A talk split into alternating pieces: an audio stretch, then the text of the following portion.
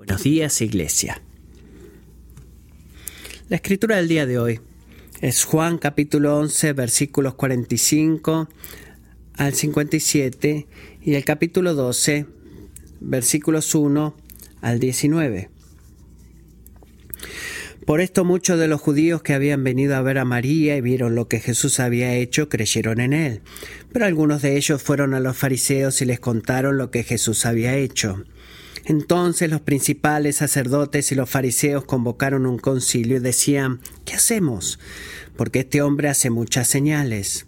Si lo dejamos seguir así, todos van a creer en él y los romanos vendrán y nos quitarán nuestro lugar y nuestra nación.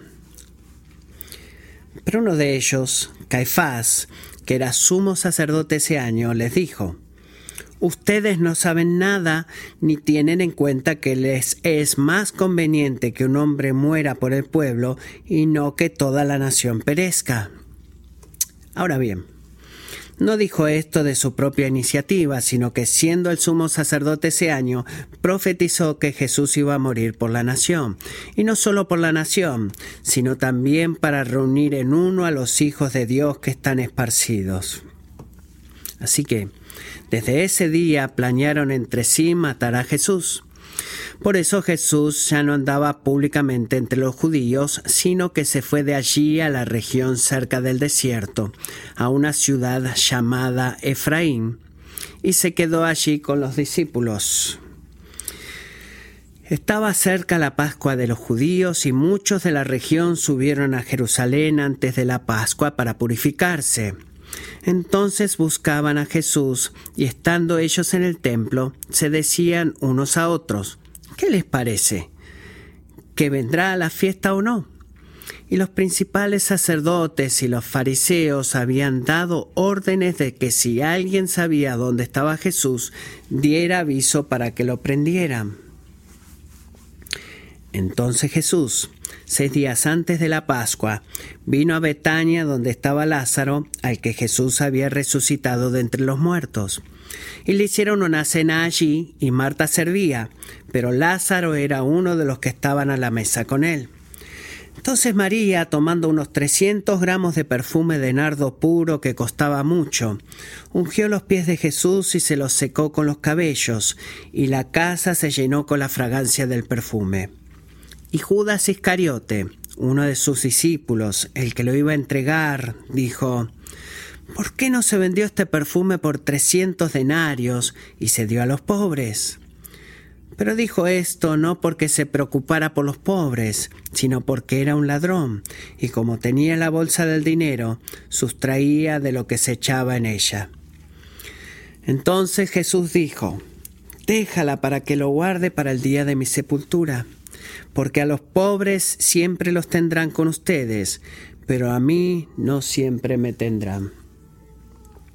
Entonces la gran multitud de judíos se enteró de que Jesús estaba allí, y vinieron no solo por causa de Jesús, sino también por ver a Lázaro, a quien había resucitado de entre los muertos.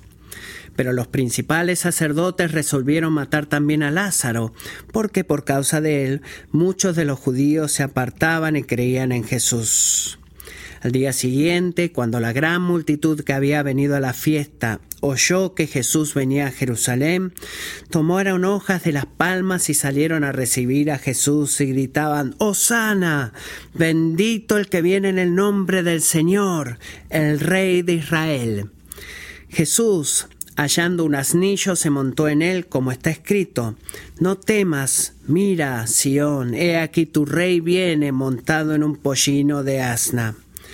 Sus discípulos no entendieron esto al principio, pero después, cuando Jesús fue glorificado, entonces se acordaron de que esto se había escrito de él y de que le habían hecho estas cosas.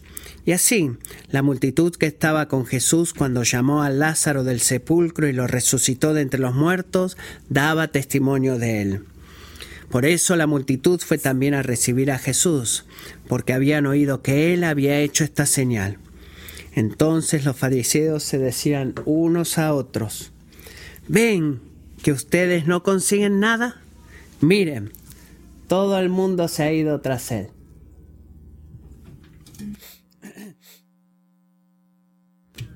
¿Alguna vez pensaron que conocían a alguien cuando en realidad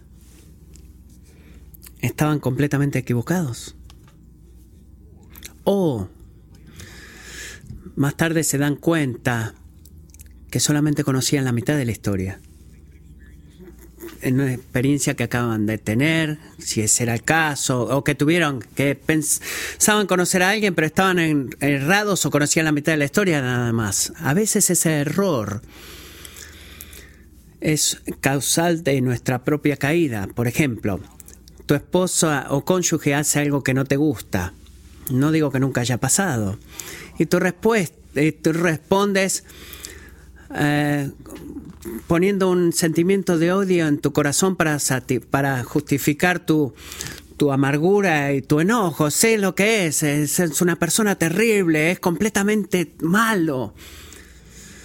Bueno, entiendo ese sentimiento, pero es verdaderamente cierto. A veces es causado por la ignorancia un error en la identidad, si piensas que tu amigo es confiable, pero a medida que pasan los años o el tiempo descubres para tu gozo que ni siquiera es la mitad de confiable ni hay esa fidelidad y confianza. Quizás es causal del malentendimiento, de entenderlo mal. Eh, que dices, por ejemplo, como joven, que tus papás dicen algo que no se alinea con lo que tú piensas que es el amor o que es una persona amorosa, haría contigo o te diría a ti si verdaderamente te amaran. Pero entonces, una semana más tarde o algunos meses después o para algunos de nosotros años más tarde, miras atrás a las acciones y te das cuenta que el problema no era lo que ellos verdaderamente hacían o decían, sino que era tu propia definición de lo que era el amor que no era verdad esa definición. La ignorancia, el malentendido, lo que sea la causa, creo que los errores de nuestra identidad, de eh, dar una idea general, caen en dos categorías, ya sea que estás en el camino equivocado de lo que es alguien o estás en el camino correcto, pero no te das cuenta de la extensión verdadera de lo que es la verdad. Yo diría, amigos, que podemos hacer tan rápidamente exactamente lo mismo con Jesús. Podemos estar en el camino equivocado, en lo que es Jesús, o incluso podemos estar en el camino correcto, pero sin saber o sin conocer la mitad de, la, de su bondad, de su belleza o de su gloria.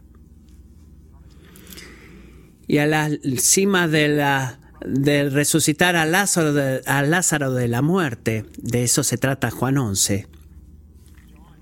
Juan nos cuenta una historia cuidadosa de tres respuestas diferentes hacia Jesús. Eh, Jesús acaba de resucitar a Lázaro de la muerte y Juan inmediatamente nos muestra tres respuestas y todo el mundo en este pasaje que acabamos de leer, hay mucho por leer acá, en algunos, o todo el mundo en algún nivel creen saber quién es Jesús. Algunos de ellos están completamente equivocados. Otros están en lo correcto. Algunos están correctos en un sentido y, errados en otro sentido. Pero ya sea que rechacen a Jesús o el primer grupo, o alaben a Jesús en el segundo grupo, o inicialmente le dan la bienvenida a Jesús en el tercer grupo, esto es lo que tienen en común y esto, de, esto se trata este pasaje. Todo el mundo comunica la verdad de quién Jesús es más de lo que ellos se imaginan. En otras palabras, de la boca de aquellos que lo conocen o no, no. Eh, Jesús, eh, perdón, Dios ha ordenado la alabanza y en todos estos ejemplos, los tres, esto es lo que Jesús hace. Él rompe las barreras de nuestro entendimiento humano finito. Él es muy bueno en eso. Él no entra en categorías de sabiduría humana. Él no dice, bueno, me voy a acomodar a mí mismo a tu pequeña caja de entendimiento eh, que es tu vida. Él hace, él hace otro tipo de sacrificio del que nosotros esperaríamos. Él merece otro tipo de devoción de la cual, de la que nosotros queremos dar. y él se eleva como un rey totalmente diferente. Miremos la respuesta de estos tres grupos cuidadosamente, los líderes religiosos, el grupo uno, el, el grupo de discípulos, el dos y el grupo del pueblo en general, la gente en general. Así que vamos a ver, la meta es qué tan gloriosamente diferente Jesús es a lo que nosotros normalmente creemos. Primero, Él hace un tipo diferente de sacrificio. Él hace un tipo diferente de sacrificio. Capítulo 11, 45 al 57. Si miran el versículo 45, si tienen su Biblia abierta, van a ver que luego de la resurrección de Lázaro, muchos de los judíos que, eh, que estaban ahí creyeron en Jesús. Eso es bueno de la forma que Juan nos cuenta, esa es la meta completa, moviendo a los líderes religiosos a llamar a una reunión general. ¿Por qué llamar a la reunión general? Bueno, porque no es que todos los días alguien resucita a alguien de la tumba. Tenemos que hablar de esto. ¿Qué sucede? Decían los líderes. ¿Qué dijeron? Versículo 47. ¿Qué vamos a hacer? Porque este hombre hace muchas señales. Capítulo, versículo 18. Si le dejamos seguir así, todos van a creer en él. Los romanos vendrán y nos quitarán nuestro lugar y nuestra nación. Eh, vamos a contar un poco de la historia de esto. Ese concilio que los judíos estaban eh, teniendo era una autonomía, una semi-autonomía de los judíos, pero era parte del imperio romano. Esa región de Judea era una región muy frágil y estaba regida por algunas regulaciones para detener la insurrección de los judíos luchando por la independencia. Así que el concilio estaba preocupado de que si Jesús seguía acumulando gente a su alrededor, ¿qué iban a hacer los líderes romanos viendo esta, este tipo de autonomía? Iban a ver que era una sedición, estaban empezando una revolución. Y los romanos los, harían a ellos culpables al concilio de permitir eso en lugar de estar eh, haciendo sonar el látigo, como diciendo, disolviendo esa sedición. Para ellos el aprender la verdad de Jesús era una experiencia política. Eh, era lo único que le interesaba a ellos, la experiencia política, no tanto conocer a Jesús o los motivos de Jesús. Pero noten la asunción masiva en su descripción del problema en el versículo 48. Esto es crítico. Si lo dejamos seguir así,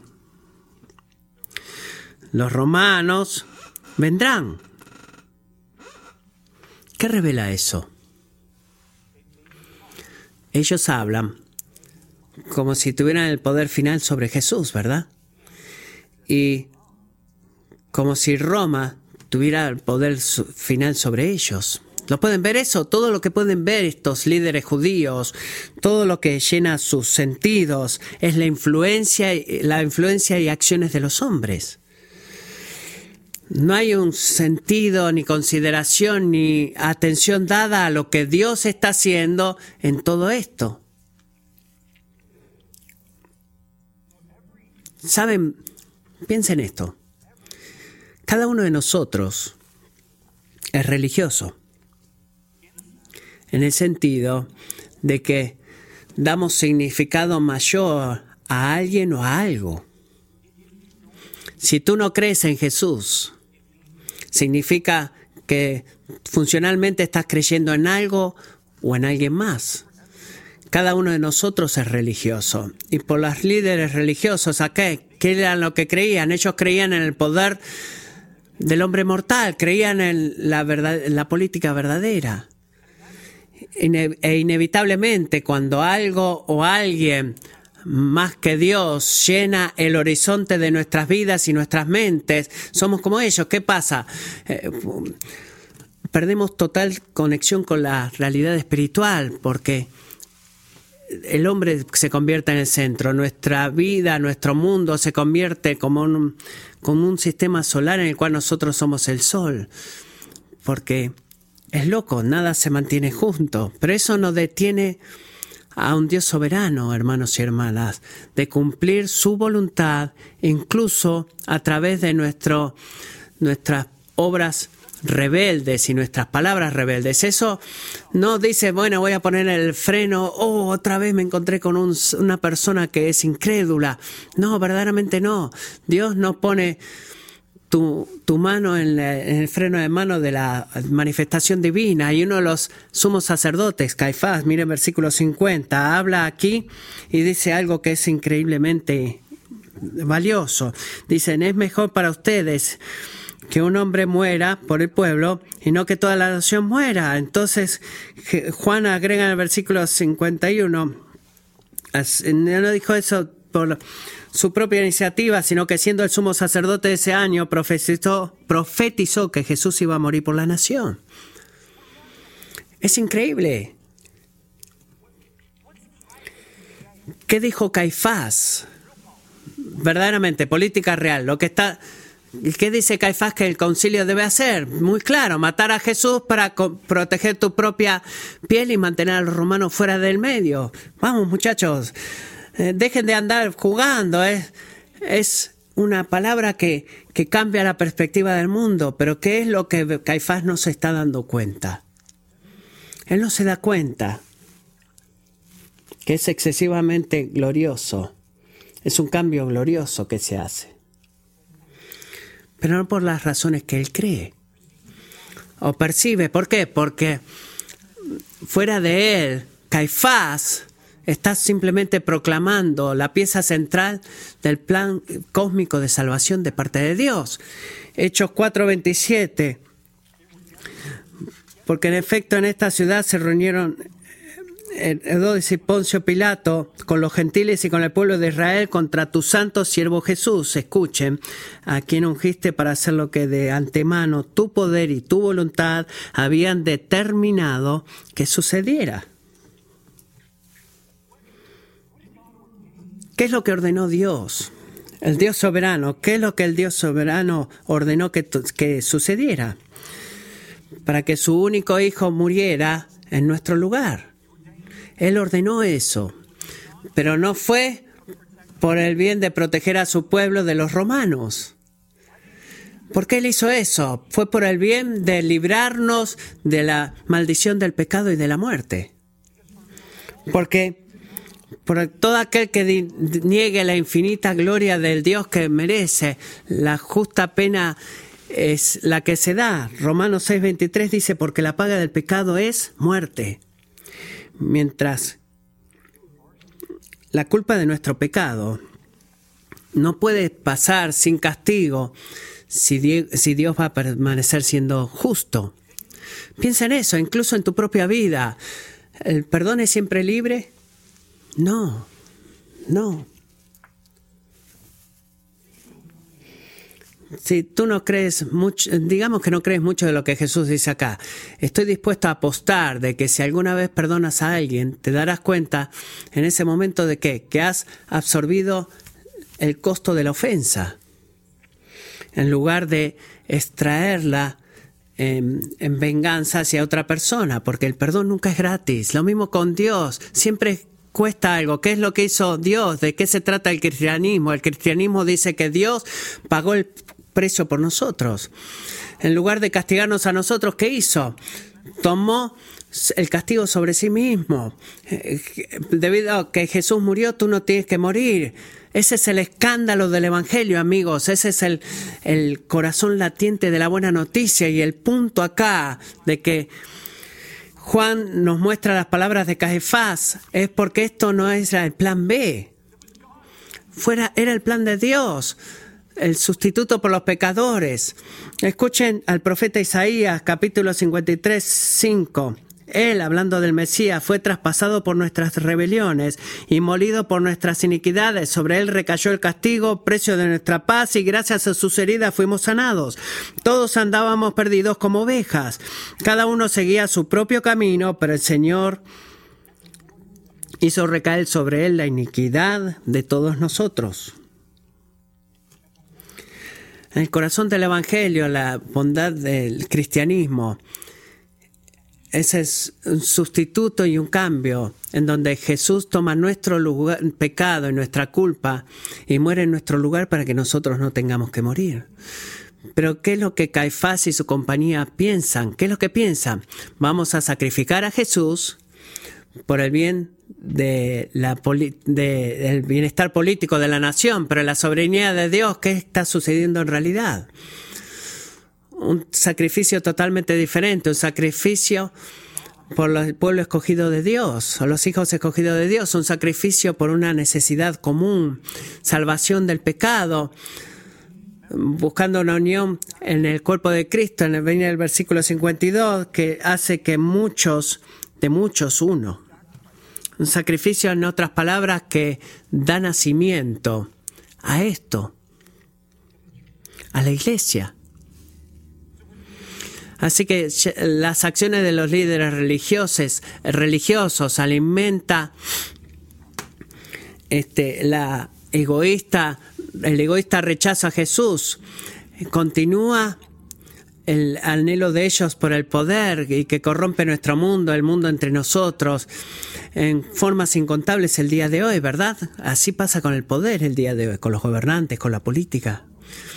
Pero el anhelo del poder, del anhelo humano por el poder, es el que en última instancia eh, hace que Dios se mueva.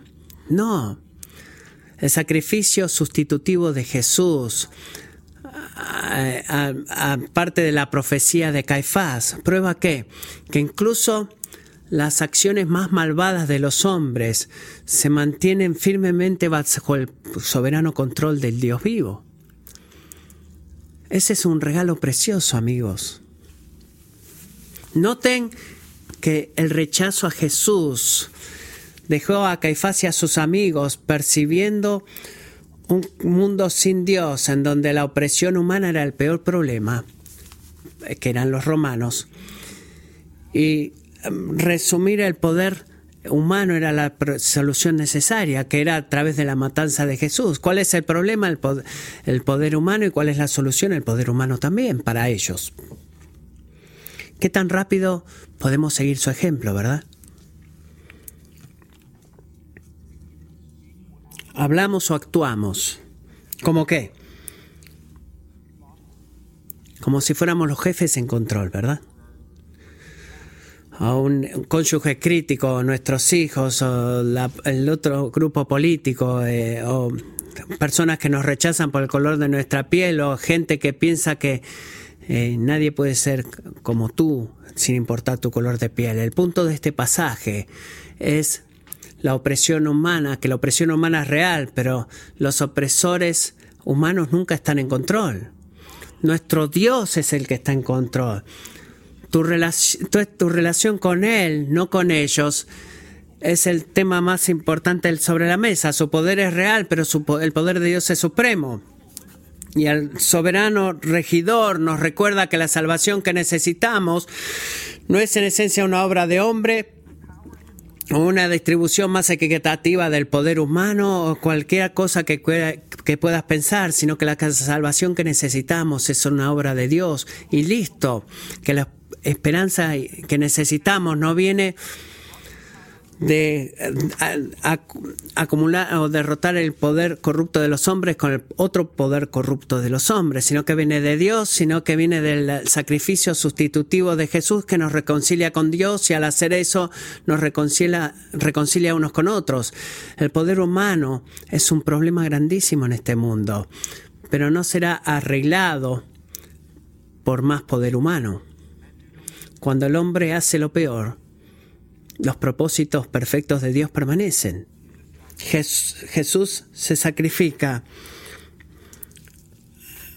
aunque eh, Caifás eh, clama y proclama eso. Eso es lo primero que debemos ver, que es un tipo diferente de sacrificio. Punto número dos, se merece un diferente tipo de devoción, o un tipo diferente de devoción. Empezando en el principio del capítulo 12, Juan hace una referencia acá hacia el festival que estaba por venir, que es la Pascua, que era una forma muy cuidadosa de dirigir nuestra atención de vuelta al principio del Evangelio de Juan, donde Juan el Bautista lo mira a Jesús y dice, ¿qué? Atención, el Cordero de Dios que quita el pecado del mundo, pero también marca el tiempo de la cena y este la, cena era una cena grande porque Jesús estaba en Betania quizás más que esto, pero por lo menos Marta, María y Lázaro. Seguramente había más gente ahí, pero se puede imaginar de qué estarían hablando con Lázaro. ¿Verdad? Hey, amigo, cuéntame una vez más. ¿Cómo se sintió levantarte y darte cuenta que ya no estás muerto? Cuéntamelo otra vez, a ver. Se puede imaginar la conversación. Eh, presumiblemente eso estaba sucediendo y alguna vez alguno vendría, hey Lázaro, amigo, ¿cómo estás? Eh, estás Marta sirviendo, como siempre, y repentinamente María aparece. Miren versículo 3, y unge a Jesús con un perfume carísimo hecho de nardo puro. Ella lo derrama sobre sus pies y limpia sus pies con su cabello era una expresión increíble de gratitud y devoción. Eso estaba fortalecido porque por el cuidado y el amor que ella experimentó de Jesús, porque ella eh, él simplemente había resucitado a su hermano de la tumba, estaba muerto, pero inmediatamente uno de los discípulos de Jesús, Judas Iscariote, él objeta esta, esta acción. Este, el, pragmático sentido de la caridad. Mire versículo 5, ¿por qué no se vendió este perfume por 300 denarios y se dio a los pobres? Bueno, Jesús, lo que Jesús responde en el versículo 7, responde a eso con un sonido fuerte de afirmación hacia Mary, María, perdón. ¿Qué es lo que dice? Déjala tranquila. Váyase, aléjate. Detente para que lo guarde para el día de mi sepultura, porque a los pobres siempre los tendrán con ustedes, pero a mí no siempre me tendrán. ¿Qué es lo que dice Jesús acá? Que su acción no era simplemente permisiva, sino que era hermosamente apropiada. Piensa en esto, pensemos en su devoción acá, para el Salvador que merece otro tipo de devoción. Primero su devoción fue costosa, muy costosa. Cristiano, si tú le dices a alguien que tú disfrutas yendo a la iglesia, y tú dices quizás, bueno, encuentro mucha inspiración eh, espiritual en la Biblia, algunas personas levantarán sus manos si yo dijera, hiciera esa pregunta. Eh, quizás podría mucha gente quizás no lo aprueba, es muy bien estar ahí, como cuidar unos por otros, las cosas espirituales que se hace, eh, aparte del yoga que puedo llegar a practicar. Es bueno para ti. Pero si tú dices, estoy esperando tener eh, sexo hasta que me case, no voy a tener sexo hasta que me case. O vivimos en una casa más pequeña, para poder dar más dinero a nuestra iglesia. O estoy dejando mi trabajo que me da mucho dinero para mudarme del otro lado del mar, aprender otra lengua y compartir a Jesús con la gente que está metida en el budismo. Y te van a preguntar, ¿vos qué? Si no has tenido esa experiencia, ellos van a pensar que estás loco, que estás demente. ¿Por qué? Porque se siente excesivamente costoso, se siente fuera de balanza, se siente fuera de contacto con la, el mundo realmente política, donde los valores económicos son lo del rey. Y no es difícil escuchar todo tipo de voces seculares en la objeción de Judas. María, seamos razonables. No, no, es mucho lo que estás haciendo. Este es el caso clásico de vivir eh, tan, en tu mente tan celestial, pero en tu cuerpo tan carnal. Es, María, hay otras cosas por las que preocuparse, las cosas que verdaderamente preocupan. Bueno, es el mundo real, debes preocuparte en el mundo real. No estoy diciendo de que, bueno, el maestro no se merezca algo, pero no debería ser religiosa. María, no seas tan radical.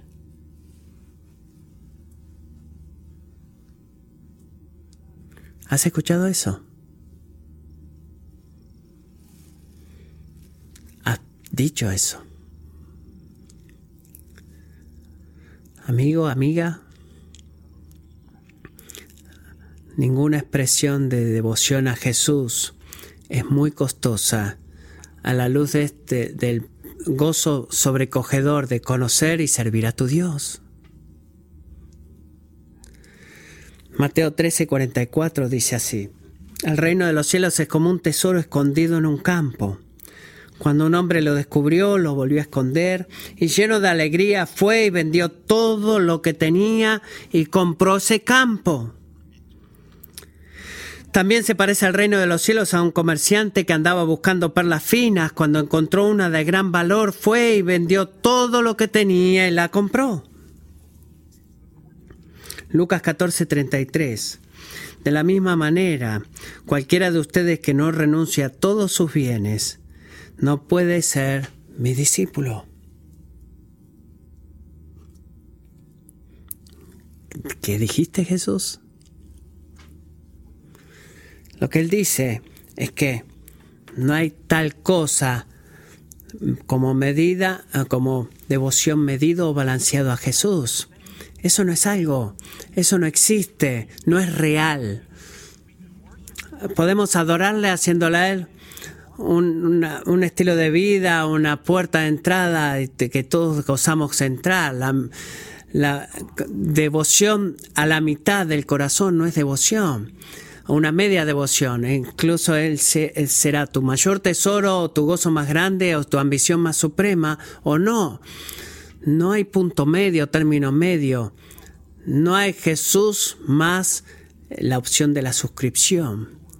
Ya sea estamos de lleno metidos o no lo estamos. Es soberano, es Increíble. Apocalipsis 3:15 dice, ¿qué dice Jesús? Conozco, conozco tus obras, sé que no eres ni frío ni caliente. Ojalá fueras lo uno o lo otro. Por tanto, como no eres ni frío ni caliente, sino tibio, estoy por vomitarte de mi boca. ¿Saben que 11 onzas y media de nardo puro valía básicamente el salario de todo un año en los días de María. ¿Cuál es el salario medio en el condado de Chesterfield? Eh, 80, 85 mil dólares ahora. Si María, vamos a hacerlo de manera personal, si María viniera acá, ¿tú piensas que yo debería, y te preguntara, ¿piensas que debo romper esta jarra y dársela a Jesús? Imagínate, ¿qué contestarías tú? ¿Un vino? ¿Un perfume de 85 mil dólares o 80 mil dólares? ¿Cómo la aconsejaría? Este, eh, le dirías, wow, María, respeto tanto tu deseo. Pero, ¿por qué no pensamos en esto un poco más? ¿Cómo, cómo vas a pagar el colegio de la universidad de tus hijos? ¿Has pagado todas tus tarjetas de crédito? Eh, la inflación está aumentando. Creo que pudimos encontrar formas de amar a Jesús, pero no tan excesivamente. Amigo, amiga, el punto acá es que Jesús es digno de la mayor expresión de nuestra devoción. Él no merece nada menos de que tus afectos más altos y tu profunda, más profunda eh, fidelidad, no parte de tu dinero, sino que todo tu dinero, no parte de tu tiempo, sino que todo tu tiempo. Piensa de esto. No hay regalo que le puedas dar a Jesús que alguna vez pague el regalo que Él te ha dado a ti mismo, que es el mismo. Así que acá el ejemplo de María sigue el ejemplo. Sé honesto en esta mañana y di, Padre, hay algo en mi vida que estoy reteniendo y no rindiéndolo a ti trata, bueno, está esto y esto y esto. ¿Qué hay en tu bolsillo? Oh, no hay nada acá. Señor, enséñanos a amarte con todo nuestro corazón y eso necesitamos orar. Dame un corazón que no esté dividido para escuchar tu nombre. La devoción es, este, es humilde también. Piensa en esto. María estaba obviamente, era obviamente una mujer adinerada, muy adinerada. Pero noten que ella no le pagó a otras personas para servir a Jesús en su lugar. ¿Verdad? Ella no fue y le envió a pensamientos y oraciones y manejó su auto de vuelta a los suburbios y guardó el auto en el garage. No, ella qué hizo? Ella tomó una corona cultural de su gloria como mujer, que era su cabello, y lo usó para derramar su gratitud y afecto sobre el Señor. Eso era profundamente personal, amigos. Eso era una conexión, una conexión corporal de amor abundante por el Salvador. No era sexualmente inapropiado, pero no fue algo que dignificara a la mujer. Buscando mantener la aprobación de los otros le hubiera impedido poder hacer eso. Así que para cambiar el ambiente o la, el setting era una pasión derramada como en un domingo a la mañana, como levantar tus manos cuando cantas o a postrarte o a cualquier otra expresión de devoción física a Jesús que nunca lo harías porque alguno quizás piense diga, ay, eso es tan radical. Y afirmando su devoción, Jesús nos recuerda que Él no quiere algo de nosotros o de ti. Él quiere todo de ti. Él quiere todo tu corazón, todos tus afectos, todos tus deseos. Si tú posees cosas de valor para el mundo, tienes dinero, poder o quizás talentos o habilidades físicas y en lugar de usarlas eh, para, para Dios y la buscas para hacer mucho de ti en lugar de hacerlo para Jesús y amar al pueblo, a la gente a tu alrededor, y la gente va a pensar de ti, wow, qué, qué pérdida si no lo usaste todo para ti y lo usaste todo para Jesús. Van a decir, qué pérdida tan grande. Oh, vas a ser pastor, ¿verdad? Mm, qué bueno.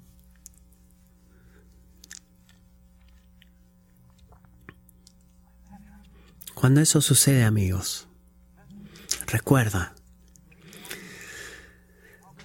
que la maravilla más grande no es lo que tú estés dispuesto a dar en devoción para Jesús, sino que la gran maravilla es que tú has tenido un privilegio inexplicable de hacer todo y dar todo por, por, su, por su gloria.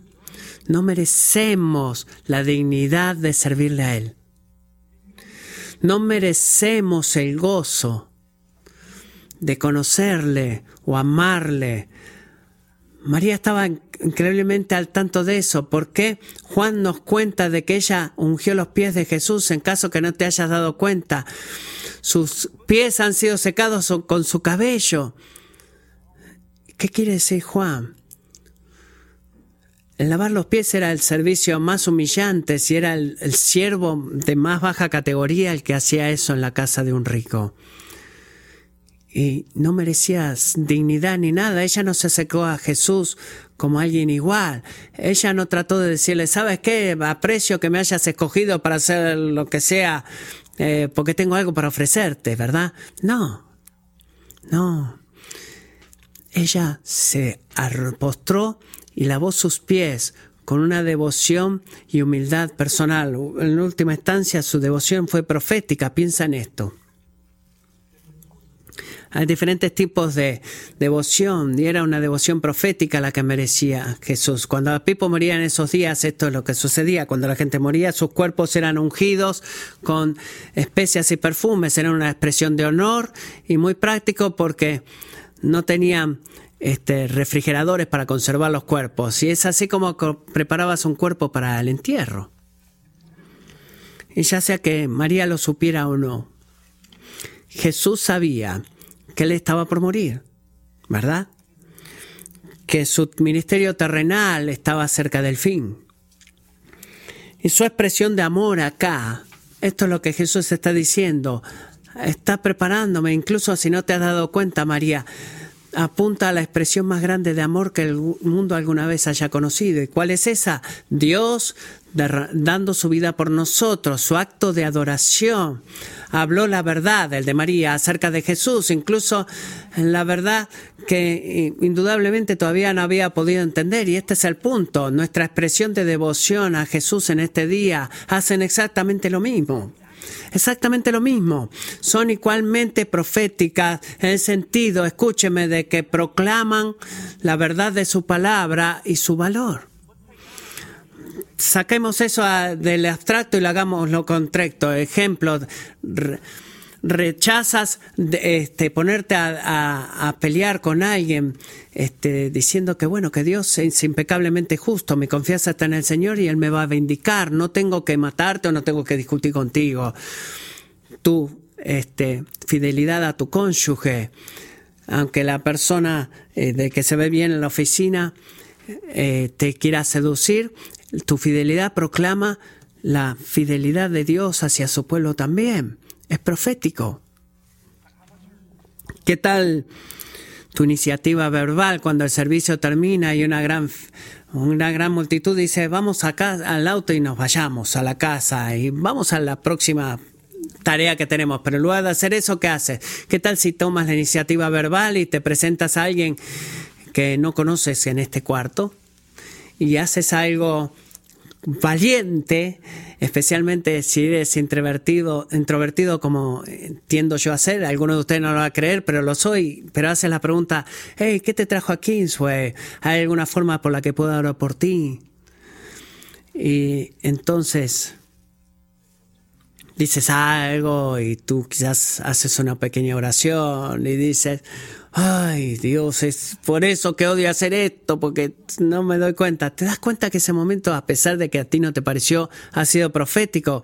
Porque tan tonto como te sientes o quizás tan tonto como suenes, tú comunicas y proclamas de que servimos a un pastor que ve y nutre, y por el cual ninguna persona en este cuarto es invisible, para el cual nadie es invisible en este cuarto. La fe genuina adora al Señor en la forma costosa, humilde y profética. Y escúchame, no significa que ignora la práctica de servir a los pobres, pero amar a Dios requiere qué? Amar a nuestro prójimo. Pero hay una clara orden de prioridades y es lo que Jesús está estableciendo acá. Él es nuestra nuestro tesoro más grande, otra la necesidad de otras personas. Quiero que recuerden esto. Las necesidades de otras personas no son nuestros señores. Jesús es nuestro Señor. Y recuerda que el mejor don que le puedes dar a alguien alguna vez, sea rico o pobre, es el testimonio de un alma que está supremamente satisfecha con Jesús. Ese es un don, porque Él merece un tipo diferente de devoción, este, todo lo incluido, incluso las cosas que son buenas pero que no son Él. Finalmente, Terminamos con esto. Él reina como un rey diferente. diferente tipo de sacrificio, devoción y diferente tipo de rey. Capítulo 12, versículo 12. Al día siguiente, cuando la gran multitud que había venido a la fiesta, Juan nos dice que una gran multitud vino y no le dio nada menos que una bienvenida real y necesitan saber que todo lo que hacen acá está teniendo un simbolismo este, monárquico muy grande, porque una persona empezó, se convirtió en un tema, las, las palmas eran un símbolo nacional, era un símbolo en el cual ellos habían este, revelado a, sus, a los romanos en la época de los macabeos y estaba en sus monedas imprento, imprimido. Perdón. Las palabras que claman ellos en el versículo 13, que después de arrojar las palmas, dicen, bendito el que viene en el nombre del Señor. En su contexto original se refiere al rey eh, ungido, aquel que reina en favor de Yahweh. Eso está lleno de simbolismo monárquico y están clamando y dicen, Osana, que es literalmente, sálvanos ahora o sálvanos Dios. Y en caso de que haya alguna incertidumbre de que ellos piensen, sepan quién, de quién piensan que es Jesús, mire lo que dice el versículo 13, bendito que viene en el nombre del Señor, el Rey de Israel. Cuanto mucho más le preocupaba a ellos el Mesías tan, tan largamente esperado que iba a saldar todos los problemas o solucionar todos los problemas, principalmente librarlos de los romanos, decía, ¿cómo muchachos? O mire muchachos, si él pudo resucitar a alguien de los muertos, este, este es nuestro rey, es el Mesías que hemos estado esperando, aquel que hemos estado esperando tanto tiempo, ese rey ya ha venido. ¿O no es así? Porque en este punto Jesús hace algo que sus discípulos y la multitud no entendieron hasta después de su muerte y resurrección. Cuando ellos comenzaron a verdaderamente entender la verdadera naturaleza de su obra salvadora, o lo que significaba ser el Mesías, él encuentra un pollino en el versículo 14 y se sube y va hasta Jerusalén, cumpliendo increíblemente, una profecía increíblemente detallada donde Zacarías había predicho, predicho 500 años atrás. Zacarías 9, miren lo que dice. Alégrate mucho, hija de Sión Grita de alegría, hija de Jerusalén. Mira, tu rey viene hacia ti, justo, salvador y humilde. Viene montado en un asno, en un pollino, cría de asna.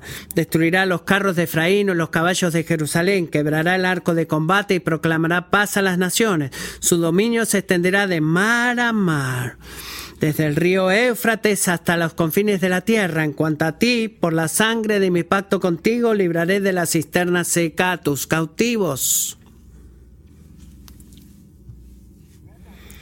Leemos eso temprano en esta mañana. La reacción de la multitud nos recuerda que tenía, habían entendido algo bien. ¿Qué es lo que entendieron bien? Un rey estaba entrando a Jerusalén. Entendieron eso bien, pero todo lo demás no lo entendieron. El tipo de rey, el tipo de Mesías, y francamente es por eso que muchos de ellos al final del capítulo 12 se abandonaron a Jesús y la incredulidad se desparramó. Y cuando vemos en Juan 19, que era lo que gritaron la mayoría de ellos, crucifícalo. Pero, ¿no estabas flameando las palmas y poniendo las palmas delante de él hace unos días? Claramente ellos querían un rey, pero no este tipo de rey. Podría ordenar, eh, viste cuando dice no quiero pickles, podría recibir otro tipo de rey. ¿Qué tipo de rey es este? ¿Qué tipo de rey dice al final del capítulo 12 que va a morir e inmediatamente le dice a sus seguidores tengo que morir otra vez? Eh, o yo también tengo que morir. ¿Qué tipo de rey es este? Bueno, es un tipo de rey muy diferente. Y también ese es el tipo de rey que Zacarías proclamaría que que Dios iba a mandar. ¿Qué tipo de rey? Un rey humilde, que camina en obediencia a Yahweh, excediendo al mayor de los reyes que había habido hasta en ese momento en Israel. Un rey gentil que viaja eh, en un asno y en un caballo, que vino a traer paz no solamente a Israel, sino a cada nación en el mundo. Y escuchen, un rey que demostró su poder triunfante, no instigando una insurrección, sino liberando a su pueblo de la prisión y de la culpa y la condenación a través de una muerte sangrienta en la cruz. Ese tipo de rey. Él fue el Mesías, amigos. Pero no el tipo de Mesías que ellos esperaban, eh, esperaban recibir o querían. Pero qué tan fácil nosotros adoptamos la misma actitud. Como la multitud le damos la bienvenida a Jesús. Eh, pensamos que Él puede resolver todos nuestros problemas, puede corregir a mi cónyuge, eh, puede eh, eliminar a nuestros enemigos, nos puede dar la buena vida que como americanos, seguidores de Jesús que somos, que sabemos o creemos que merecemos. Pero luego viene el sufrimiento, la, la bienvenida se, se va y nos unimos a la multitud que dice, terminé contigo Dios, voy a escoger a alguien mejor. El Rey Jesús no vino a hacer tu vida más fácil, amigo o amiga, sino que vino para darte el gozo eterno de la paz con Dios. Un día Él va a hacer todas las cosas que están mal en tu mundo físico correctas o bien, pero no ahora, porque en este día, ahora mismo, Él está trabajando para qué? Para alimentar o mover tu alma, moviendo tu alma, trayéndote a Él a sí mismo, trayéndote a, Él mismo. Y eso es lo que el Rey Jesús está haciendo. Eso es un rey tipo diferente de rey que hace un tipo diferente de sacrificios que merece un tipo totalmente diferente de devoción y ese es el punto de este pasaje entero. Y nos deja, nos deja con una advertencia y una motivación. Escuchen esto. ¿Cuál es la advertencia? Solo porque crees que conoces a Jesús no significa que verdaderamente su identidad o que verdaderamente creas de esa manera. Los líderes religiosos lo rechazaron y en el proceso dijeron más de lo que habían entendido de la verdad del sacrificio. La multitud le dio la bienvenida y, lo que dijeron fue mucho más de lo que era la majestad de su reino. Es muy fácil decir cosas que son ciertas acerca de Jesús, pero sin entender o comprender o responder al verdadero significado de lo que estamos diciendo. Y esa es la advertencia. Ah, dicen, mira, esta gente graciosa. No, es una advertencia. Puedes escuchar verdad acerca de Jesús desde este púlpito los domingos, así como lo estás escuchando hoy, y no tener ninguna fe genuina hacia Él. Esa es la advertencia. Pero también hay una motivación acá y viene del ejemplo de María. Es el efecto divino de, del entendimiento de su palabra, porque ¿cuál es el camino que ella nos muestre, que modeló para nosotros? Él modeló a través de una devoción que habla a través del propio sacrificio y habla de la fe genuina en Jesús. De así se ve como Edwin, Edward Klein dice, el discipulado cristiano implica un servicio humilde al rey, valorando todas las cosas y actividades por su capacidad para expresar honra a Cristo. Haz que esa sea tu respuesta Jesús, amigo, amiga. Ese es el punto. Ámalo con todo tu corazón, con toda tu mente, con todas tus fuerzas. No puedes nunca pagarle a Él el regalo que Él te ha dado, pero lo que tú puedes hacer, puedes declarar al mundo a tu alrededor la forma en la que le amas, le sirves, debido a lo grande, bueno y lleno de gracia que es. Pidámosle ayuda para hacer eso. Jesús, confesamos, como tu pueblo, que tú en verdad eres un tipo de sacrificio diferente, un tipo de rey diferente que merece un medio diferente de servicio, no medido y calculado con medio corazón de nosotros, sino todo nuestro corazón, es absolutamente todos nosotros. Si oramos y cantamos esta canción, prepara nuestros corazones, aquellos de nosotros que somos tus seguidores, de compartir la cena del Señor pronto que tú por favor nos consagres, nos limpies de todo pecado que tan fácilmente se pega a nosotros y renueves una nueva mente personal, humilde, de que hable la verdad y de devoción a Jesús. Oh Señor, guárdanos de pensar de que porque decimos cosas que son verdad de ti o pensamos cosas que son verdad de ti, de que en verdad, en verdad estamos creyendo en ti en nuestros corazones. Ayúdanos a amarte primero y más que nada. Y gracias por tu espíritu, que hace que incluso eso sea una maravillosa obra de gracia y no un ejercicio en, los, en las metas humanas. Te amamos. Amén. Pónganse de pie si pueden y cantemos.